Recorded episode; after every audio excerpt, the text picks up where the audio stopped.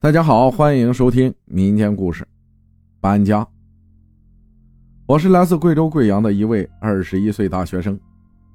今天要讲的故事呢，发生在我读初中的时候。我呢，是家里最小的孩子，家里有两个比我大十五六岁的姐姐。我读初中的时候，大姐已经工作挣钱了，也自己买了第一套房子。这套房子是一个二手房。位于本地一个非常大的楼盘，买的这套房子呢非常便宜，远低于市场行价。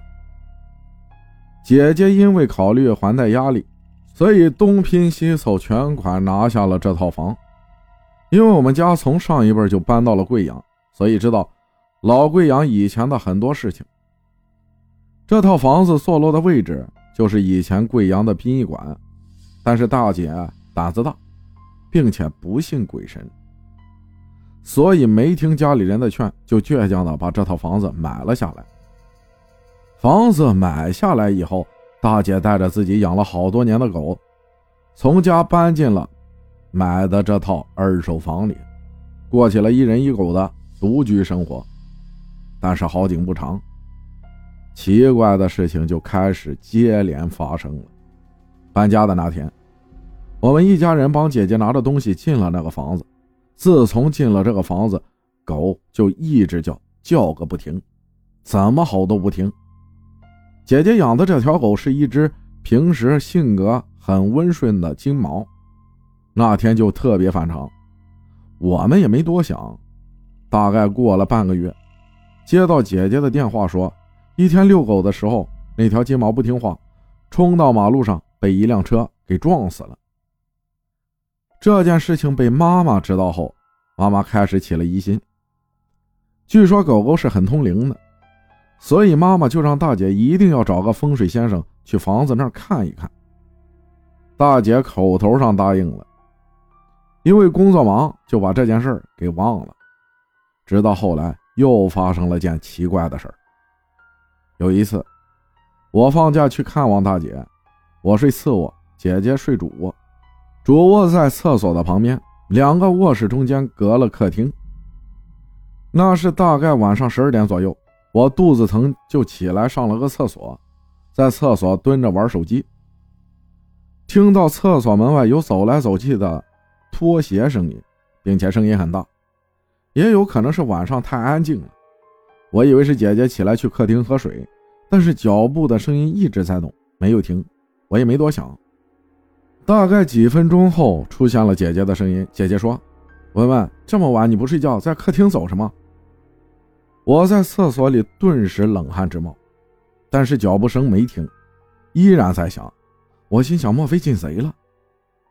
我冲了厕所就开着门出去了，但是脚步声停了。我去卧室叫姐姐，然后我俩把家里巡视了一遍，窗户是关着的，门也是反锁的，根本不可能进来人呢。这件事后，大姐回过神来，告诉我，好像家里时不时就会有脚步声。